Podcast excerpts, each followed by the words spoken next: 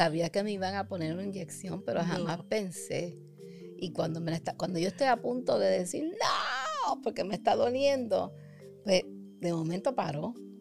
Pero yo me he dado una, yo quería, yo lo miré. Ay, nena, no seas tan changa. Changa. Te quiero yo ver a ti con una inyección como la que me pusieron. Es más, cualquiera. ¿Te duele? No, ya no me duele. ¿Por qué me quejo? Porque me dolió. Tú no lo puedes entender, que me dolió. Hoy vamos a hablar de la empatía. Que tú no tienes.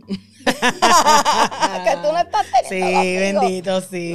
Tengo ah. empatía por esa inyección. Pero, pero es, sí, realmente es difícil y es importante aprender a cómo manejamos y somos, somos empáticos. Sí. Ok, vamos a hablar hoy de la empatía. Cómo, cómo podemos ir mejorando ser empáticos ante situaciones que se dan de manera cotidiana, en pareja, en familia, en el trabajo, ¿verdad?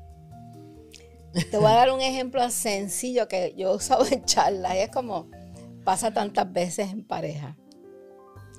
Ay, Nina. Mira, eso me dolió. Me dolió. ¿Pero por qué te dolió? Sí, eso no debería. Pero me dolió. Eso no duele. Bueno, no te duele a ti, pero a mí me dolió. Dale, házmelo a mí a ver si me duele. ¿Viste que a mí no me dolió?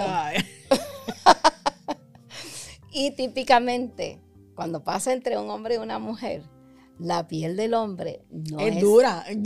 sí, no, lo hacer así, no lo registro, y no le duele. Ajá, y ay, que me duele.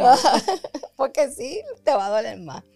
Eh, empatía es, una palabra que se está usando tanto hoy día. Hay que ser empático y empatía. Y, eh, y qué bueno que se menciona porque es una cosa importante, es un elemento importante en las relaciones.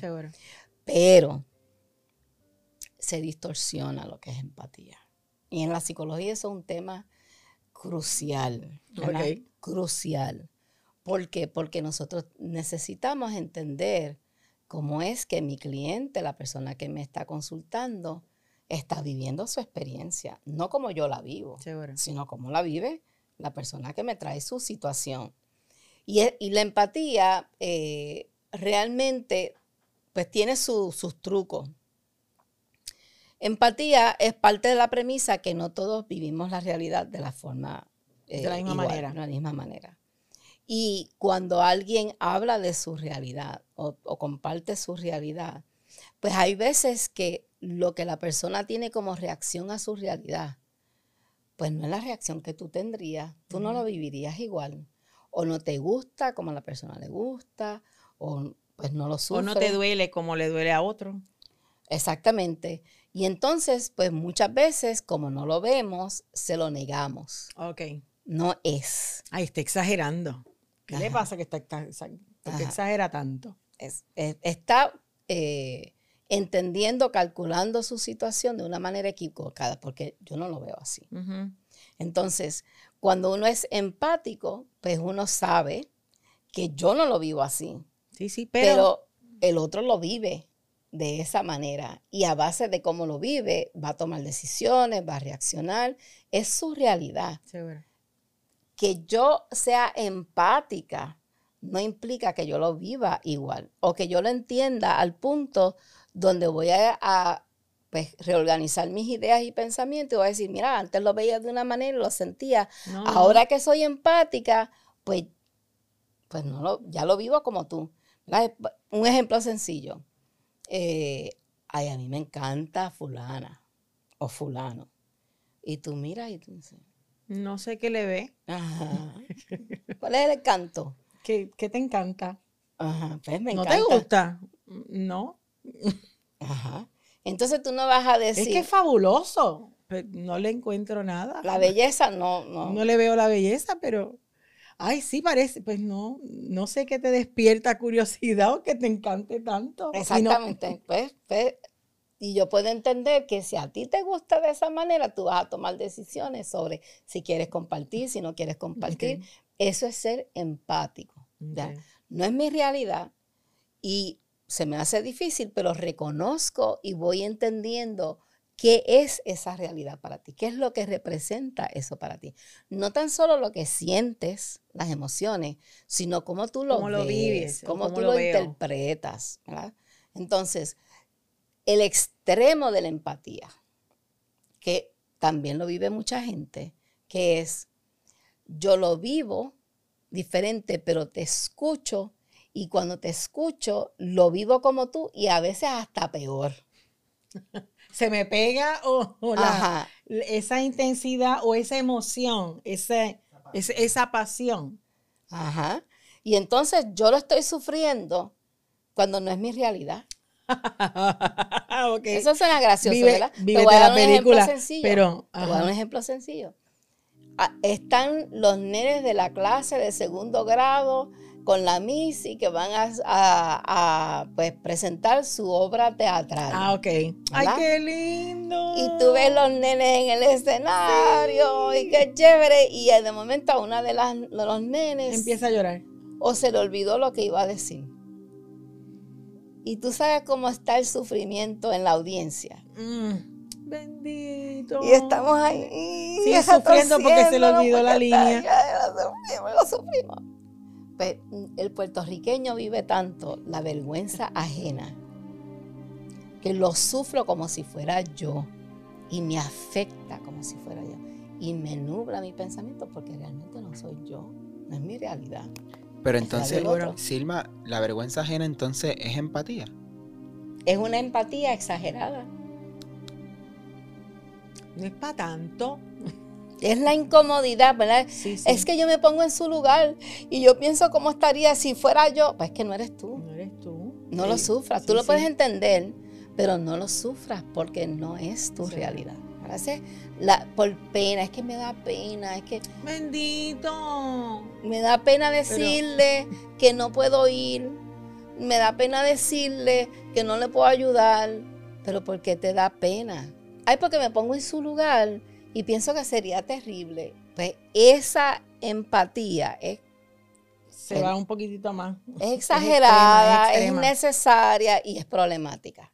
Es problemática, ¿verdad? Entonces, ¿cómo nosotros, porque la empatía en la relación de pareja, Es clave. que el hombre vive O sea, las cosas de una sí, manera diferente y la mujer de otra. Algunas no vamos al drama, otras vamos al drama. Entonces, Igual Eh, los hombres, ajá, hay hombres que son en exceso dramáticos, otros que, otros que no hablan. Entonces, sí que la gente dice no le corre sangre por las sí, venas sí, porque no porque parece reacciona. no hay emoción. Si no hay emoción, no hace el cuento. Sí, Habla por bullets, ¿cómo tú vas a descifrar? sí, eh, por ejemplo, eh, pues a ti te regalan algo de sorpresa y tú, ay, qué chévere. Dependiendo de lo que sea, muestro mi emoción y si no me gusta, te digo, ay, está bonito. Ajá, y hay personas que dicen, ay, qué chévere, qué bueno. Y entonces es como, pero ¿por qué no te emociona? Pues porque Está lindo. me gustó. Gracias. Pero es que no te veo el... el- No. Es que no lo vivo así. No lo vivo. ajá, Y no pasa sé. nada. Pues entonces tú vas aprendiendo siendo empático de que cuando yo veo que dice qué bien, qué bueno, pues es como cuando yo digo, ¡ay, qué chévere! es una emoción diferente, pero está reaccionando, ¿verdad? Y yo acepto esa diferencia y la Sí. respeto. Y en la pareja es bien importante porque, porque mi familia es mi familia. Tu familia es, Es la tu mía. familia, ¿verdad? Así que mi familia tiene un perdón que la tuya no tiene Seguro. y viceversa, Sí, sí. ¿verdad? Uno les da una milla, tienen una línea de, que- de crédito extra Ajá, ahí- que la que uno tiene con otra gente. y la empatía te permite respetar Seguro. y no hablar de la mal de la familia Sí, del sí. otro porque es un tema que dice la gente Tochi. tochi, sensible.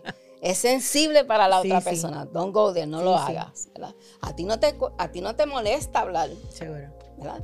Entonces, nosotros sí sabemos lo que es empatía. Lo que necesitamos ir aprendiendo es no caer en el extremo, ¿verdad? Donde te tomas decisiones que no son juiciosas porque no estás tomando en cuenta que la realidad que vive el otro no es la tuya. Eh, y, todo eso suena chévere o más fácil cuando estamos hablando de familia. Pero cuando estamos hablando en espacios de trabajo, a veces se complica porque la realidad de Osvaldo con respecto a la mía no es igual. Eh, y si hablamos a lo mejor de un tercero, que es alguien que vemos de vez en cuando y me parece que hace un drama, yo no lo vivo así. Eh, o, por ejemplo, en, en, un lugar de trabajo. O pasa también, perdóname que te interrumpa, cuando lo vemos en las redes, que yo soy una que soy un poco más cautelosa en asuntos personales porque me parece que es innecesario que la gente sepa todo lo que uno vive. A mí me gusta guardar cosas para mí y para los míos. Sin embargo, veo otros que son un libro abierto y digo, pero que guardan. Y al final, pues, cada cual lo vive como lo siente, ¿verdad? Y, y como siente que es mejor hacer vida. Así que. Sí, sí, es su derecho. Y la empatía es lo puedo entender, Seguro. ¿verdad? Y más, más allá y, de... Y, yo creo que es clave, porque en algún grupo de amigos me decía, bueno, pues lo tendré que tolerar. Y yo le dije, pues yo me resisto a usar la palabra tolerar, porque tolerar siento que es no tengo otra opción. O que es un defecto. Ajá, como porque hay un juicio detrás de la tolerancia. Ajá. Y la empatía es, es, aprender a entender que su realidad es diferente a la mía. Que es la diversidad. Y, esa pues la acepto como es, punto. No todo el mundo lo vive igual que yo. Y ya. Entonces, lo, importante es que no puedes estar en ninguno de los dos extremos, ¿verdad? De que no tienes empatía porque se te va a hacer duro y difícil convivir, compartir en el trabajo, compartir en, en la relación y en la familia, debe haber un grado de empatía porque no vivimos solos. Y todo el si mundo no somos tiene ermitaños, no somos ermitaños. Si no, vete para la montaña y bueno, cuando quieras. Entonces, el otro extremo es que tú sufres como el otro, te molestas como el otro. Sí, es intensidad. no puede ser. No puede ser porque, porque no es tu realidad. Sí, sí. Es la realidad del otro. Osvaldo peleó con el vecino y yo me enfogoné con el vecino. Y ya no lo miro. y no lo miro. ¿Y qué pasó? Te hizo eso y no lo voy a mirar. y ya se le quitó el coraje a Osvaldo. Y, Osvaldo se toma el café con él. y, igual, ¿verdad? Eh, el día estoy mal tengo este problema y entonces te encuentras en el trabajo que tú no puedes funcionar porque tu compañera o compañero tiene un mal día, pero porque tú tienes, si tú ese no tienes ese problema, no es tuyo, es de la otra. ya que lo viva. Nosotros en la universidad, pues uno empieza, ay, pero esta persona que no ha, no ha hecho la disertación, no ha hecho su trabajo, y entonces la preocupación, espérate, espérate. ¿Tú tienes tu grado? ya yo tengo mi doctorado. Vamos a poner ese espacio, eso le toca a la persona. Ok, pues entonces, sabiendo que no puedes ir a los extremos, ¿cómo tú puedes ir, verdad? Aprendiendo o adquiriendo más empatía. Y la empatía es que tú puedas registrar las señales de, que, te definen cómo lo está viviendo el otro. Porque no, a veces la gente te dice, eh, tengo que hablarle de algo que me preocupa, ¿verdad? Y tú dices, eh, me preocupa que eh, a mi esposo, pues lo van a despedir y yo entiendo que para él eso va a ser un golpe duro. Y tú no le ves en el rostro algún cambio de cosas que tú esperarías si alguien te está diciendo algo así. Mira, y tú no lo registras, entonces como que pues me está contando eso y de momento la persona se echa a llorar o te dice, pero ¿por qué me va a decir eso si le estoy contando esto? ¿Por qué? Porque tú no has leído las señales los elementos que te van alertando. Esto es un tema difícil, está triste, esto es un tema importante, lo vive de una manera que hay que prestar atención porque es urgente. O sea, hay veces que cuando tú te vienes a, dar cuenta, ya, es tarde, no estás siendo empático, ¿verdad? Aprender a escuchar, ¿verdad? Uno, eh, según uno se va relacionando a la hora del almuerzo, y cuando nos tomamos el café, a la pareja, es importante hablarlo. De cuéntame cómo estuvo tu día, cómo están pasando, ¿verdad? Cómo, se desarrolló tu día o si tenía alguna cita de médica. Eso funciona, pero vamos con algo más, más, sencillo, más concreto, ¿verdad? La empatía, tú vas aprendiendo a definir las señales tú vas aprendiendo a detectar elementos que chotean, que divulgan, qué es lo que realmente está pasando en el otro, cómo lo vive el otro, ¿verdad? Entonces, de momento, tú vas a escuchar atentamente y tú crees que, ¿será que está preocupada? Pero no sé, porque no, no, no, entiendo. No te dice. Entonces tú pudieras decir algo así, caramba, Aida, eh, no estoy claro. ¿Para ti esto te preocupa? Y tú puedes decirme, no. No, no, tenemos otra opción. No, no, te lo, no te lo estoy diciendo por eso. Y tú vas corrigiendo tu percepción. ¿Verdad? Entonces te puedo decir, es que te escucho y, y no sé, pero me da la impresión, no la tengo clara, de que estás triste. Y entonces la persona se echa a llorar. O mm. te dice, es verdad, me produce mucha tristeza. Tengo esta preocupación. Ajá. Y tu cerebro va aprendiendo a registrar. Y mira cómo es de maravilloso Qué nuestro cerebro. el cerebro. Que tú te fijaste en una cosa, pero como un snapshot, ¿verdad? Un screenshot. ¡Fum! Porque te fijaste en algo. Pero el cerebro lo registró todo. Entonces, esto más todo lo demás que está ahí, te va eh, afincando la percepción de que cuando la persona está triste, esto es lo que vas a encontrar. Y vas afinando la capacidad de escuchar y definir qué es lo que me está eh, comunicando la persona. Y la mayoría de la comunicación que entendemos no son las palabras. Es no verbal. Es la, la parte física. física. Como hoy, Osvaldo. Hoy yo, cuando vi a Osvaldo en la mañana, le digo, ¿estás bien? me dice, sí. Y ¿descansaste? Y no siempre me dice, no. Yo le vi en el rostro como un arrastre que no era usual. Cansancio. Y entonces me contó. Y yo dije, wow. Así que. Y, y entonces entonces tu cerebro, tu cerebro va aprendiendo a eso puede ser señal de cansancio. La próxima vez que tú veas eso, dice, estará cansada la persona. Sí, sí. O debe ser algo cuando cambia el tono de la voz. Tu cerebro lo registra, pero tú no estás claro. Pregunta. Segura. Espérate, te escucho y, hay algo en el tono de tu voz que me dice que estás molesto. ¿Tú estás molesto? sí, estoy molesto, te lo confirmo. Y ahí aprendiste. Ya aprendiste. Y entonces lo otro que uno eh, necesita, ¿verdad? Ir practicando porque, porque la gente pudiera nacer con más empatía que otros, pero el don de registrar por donde es algo que se va, no es un don, se va es una destreza que se desarrolla. Uno lo va desarrollando. Uno va aprendiendo y lo va afincando, ¿verdad? Lo va puliendo. Y entonces lo otro que uno va aprendiendo es, por ejemplo, escuchar y decir, ok, me toca ahora responder. O me toca ahora no responder. Y tú vas registrando cómo la persona reacciona a lo que tú dices. Seguro. Cuando lo dice y no estás seguro, observa bien. Porque no es pues uno se envuelve en lo, quiero decirle esto, no, quieres decirle esto, pero debes también estar pendiente. Estar alerta, a escuchar. Del impacto. Exactamente. Entonces tú vas midiendo el impacto del tono, de las palabras, de las frases. Sí, no es, no es igual eh, decir, eh, comprendo cómo te sientes. Ah, Ay, nena, deja de estar llorando. Porque no estás viendo, eh, no va a sentir empatía por, por la otra parte. O sea, o la, no respeta su realidad.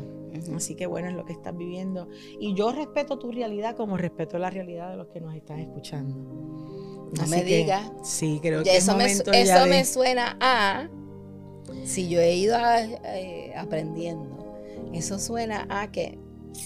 No, bueno, que podemos podemos nosotras ir cerrando este episodio, decirle a los amigos que nos apoyan, ¿verdad? Que sigan difundiendo el, desarrollo de este podcast y, que lo compartan con más personas, que ya esta gente de Italia nos está escuchando.